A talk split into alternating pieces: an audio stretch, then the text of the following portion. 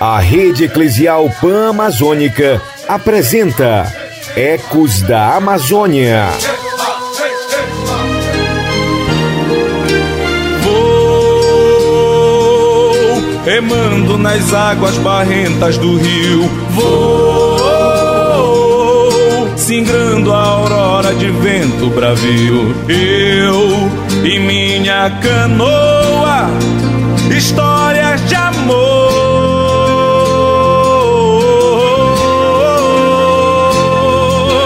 Vou pescar esperança, seja onde for.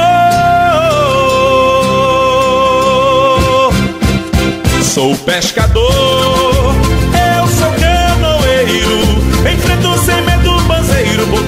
tarrafiar meu desafio. Somos pescadores de esperança e se tiver banzeiro, enfrentamos sem medo porque acreditamos que podemos fazer a diferença do lugar de onde estivermos. E é por isso que estamos aqui novamente para encontrar você. E hoje vamos falar de direito, mudança, democracia. Então, prepara aí tua tapioquinha, aquele gostoso tucumã, o café quentinho. Pega tua xícara, senta aqui conosco e vamos navegar em mais um Ecos da Amazônia. A lua e a lamparina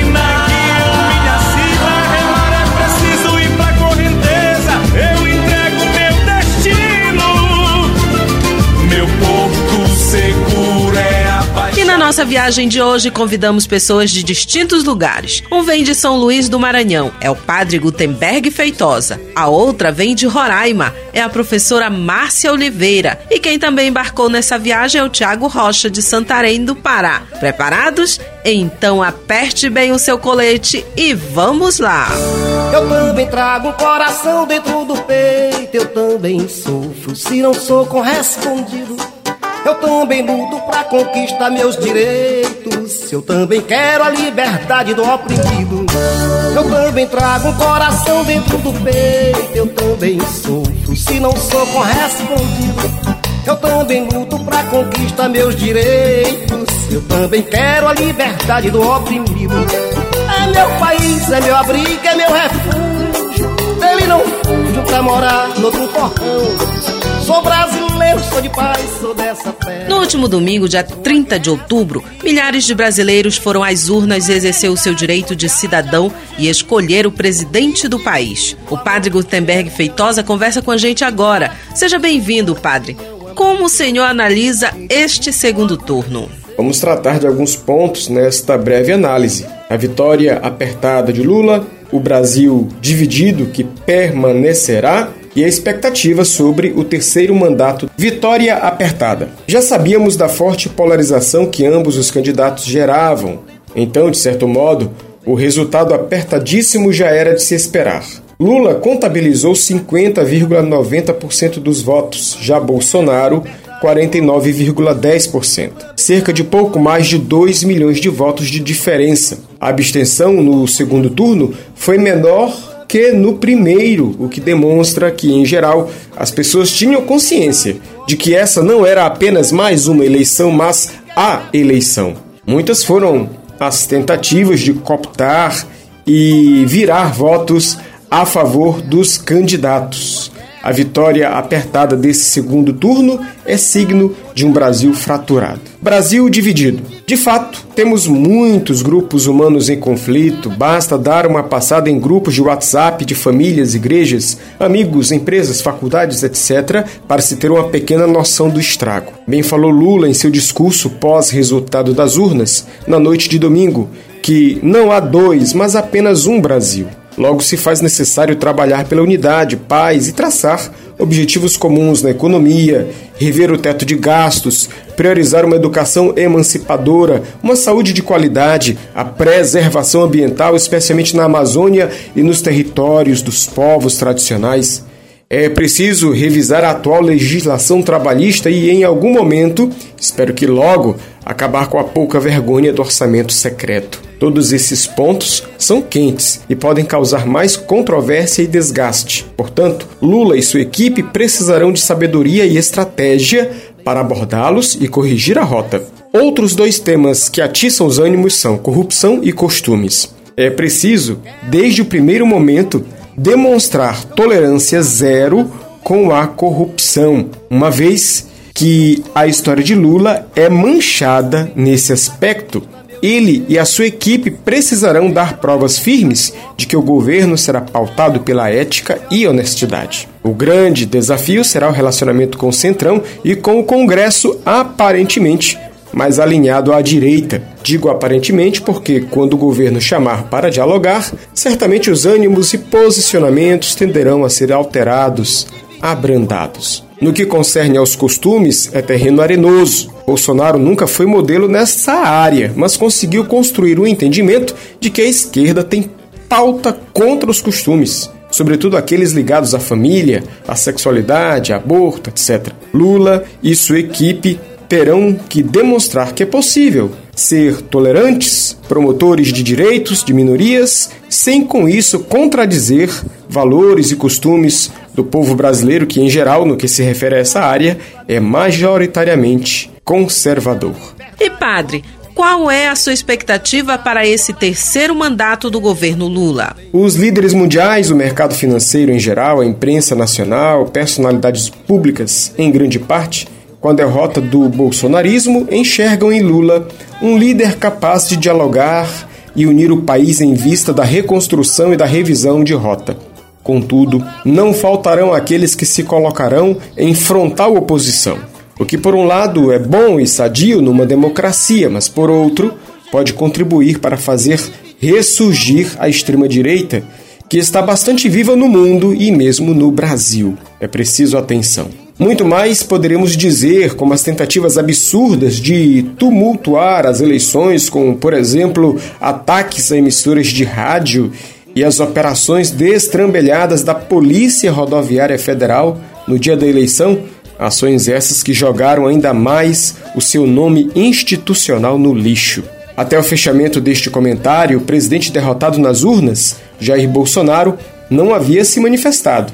Sua fala de serenidade ou belicosidade será importante para a transição e para um Brasil mais pacífico ou mais conflituoso nas próximas semanas. Concluo com esperança. Como escreve o saudoso Frei Inácio Laranhaga, esperança é sobretudo a arte de saber. Saber que Deus abençoa nosso Brasil e de que Ele não está acima de nós, mas em Jesus, Deus está no meio de nós sendo força de vida na reconstrução de nossa história. As águas que beijam a verde pátria conduzem o coração da vida, pulsando em harmonia, com um novo sonho brotando no alvorecer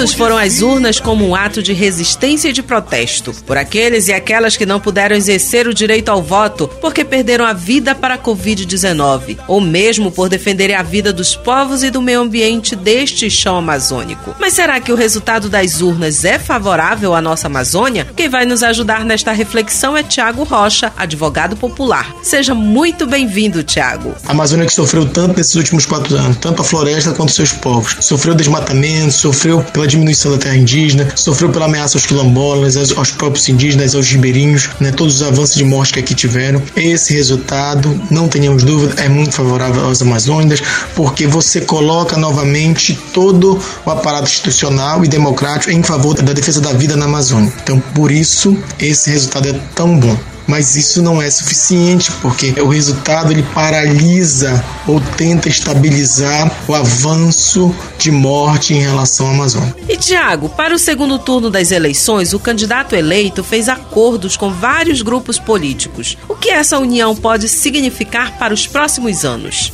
Com essa união de força, você vai ter setores do agronegócio juntos, setores ainda exorbitando em torno do centrão. Isso faz com que, com que nós da Amazônia seguiremos resistindo, porque o setor do agronegócio vai continuar querendo avançar, o setor do, dos madeireiros vai continuar querendo avançar. Então, a tarefa para nós, Amazônia, o desafio para nós, Amazônia, é continuar resistindo de todos os jeitos. Continuar resistindo com o nosso modo de vida, dizendo nós não queremos portos no Maicá, por exemplo, aqui em Santarém. Nós não queremos a destruição e a diminuição das terras indígenas. Nós não queremos destruição do nosso modo de vida. Então, o desafio posto é como dentro desse amplo conjunto de forças para derrotar o bolsonarismo que foi a candidatura do Lula, como é que a gente consegue agora dentro desse espaço lutar para continuar salvando a Amazônia. Então, a eleição do Lula não foi apertar o 13, não foi apertar a senha para o céu. Então, povos Amazônia, nós temos que continuar resistentes e defendendo esse chão que é tão sagrado para nós. Manter em pé o que resta não basta, que alguém virá derrubar o que resta. O jeito é convencer quem devasta a respeitar a floresta.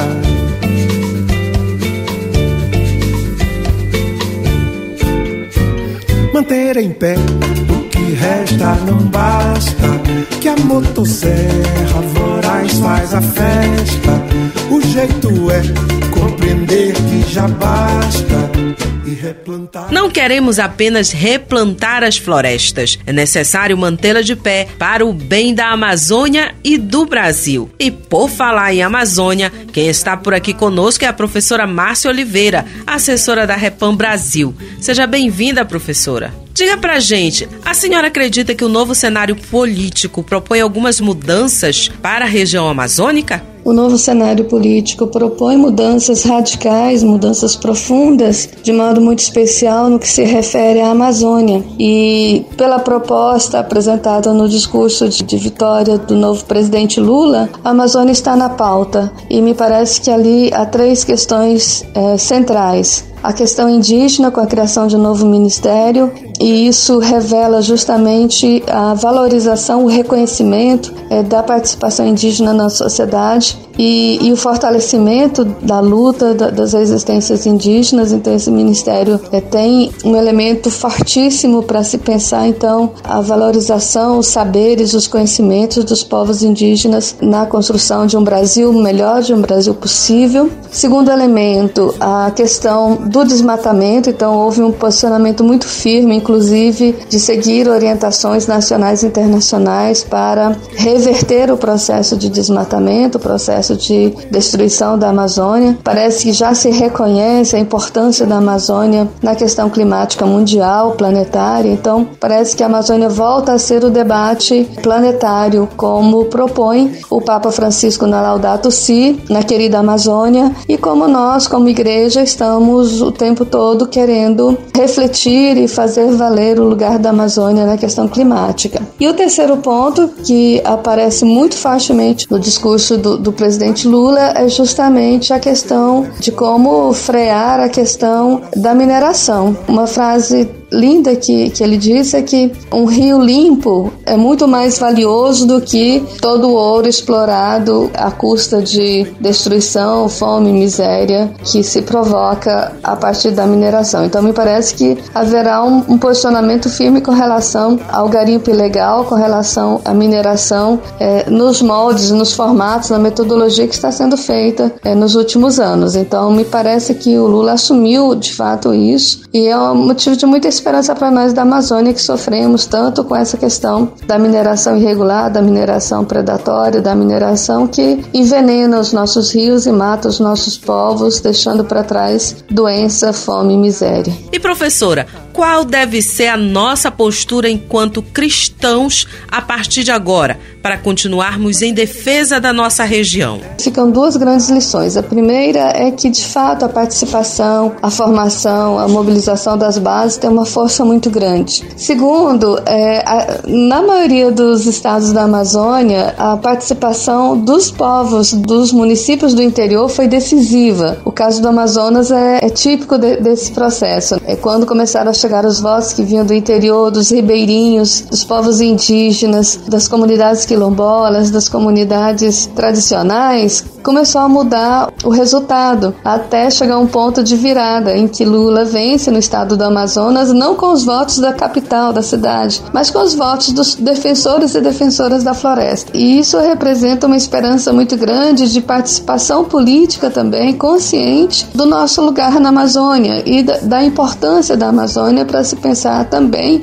uma igreja com rosto amazônico e a caminho de uma ecologia integral, como dizíamos no sino do especial para a Amazônia. Então, o nosso papel como cristãos e cristãs é continuar essa caminhada que prioriza os defensores e as defensoras da floresta como uma marca mesmo que tem sido todo o trabalho da Rede Eclesial Panamazônica, a REPAM, da Comissão Eclesial Panamazônica, a SEAMA e assim por diante. Ou seja, pensarmos uma igreja a partir desses parâmetros, uma igreja que caminha buscando esse rosto amazônico a partir dos povos dessa região e o compromisso concreto em defesa da vida nessa região. Então, nosso papel como cristãos e como cristãs é seguir adiante com esse compromisso de fé, com esse compromisso de continuarmos, porque não é porque elegemos o, o presidente que as coisas vão mudar sozinhas. Não, nós precisamos de toda uma participação, de todo o envolvimento de toda a sociedade. Então, nesse sentido, me parece que precisamos continuar na luta. Nada se consegue sem luta, sem participação, sem muita consciência do nosso lugar na sociedade. E vamos incomodar muito esse governo também para que ele faça valer seu projeto para a Amazônia.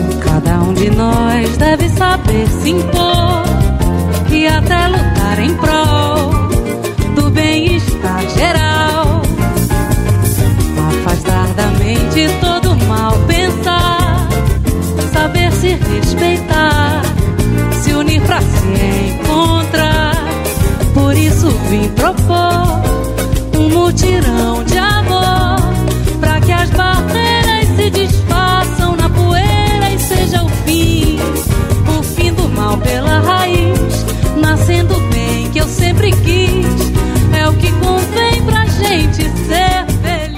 então vamos fazer um mutirão de amor e derrubar as barreiras do desamor. Vamos juntos construir pontes que nos unam em favor de um bem maior que é o Brasil. E como bem disse a professora Márcia, não é porque houve uma eleição favorável que nós vamos cruzar os braços e descansar em berço esplêndido. A luta em favor da nossa gente continua como cidadãos e cidadãs. Vamos acompanhar os nossos governos, exigir quando for preciso e também propor melhorias.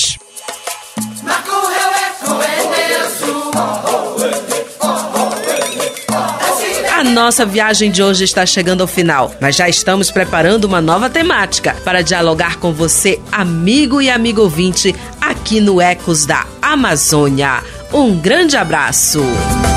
Solo sagrado com os pés no chão um caboclo a caminhar De um sonho perdido, um desejo incontido Em busca de um Brasil melhor Gente de esperança, olhar confuso e desafio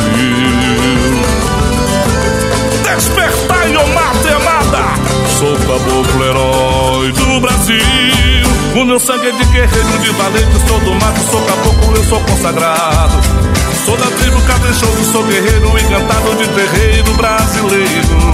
Sou nortista cancioneiro, Amazônia.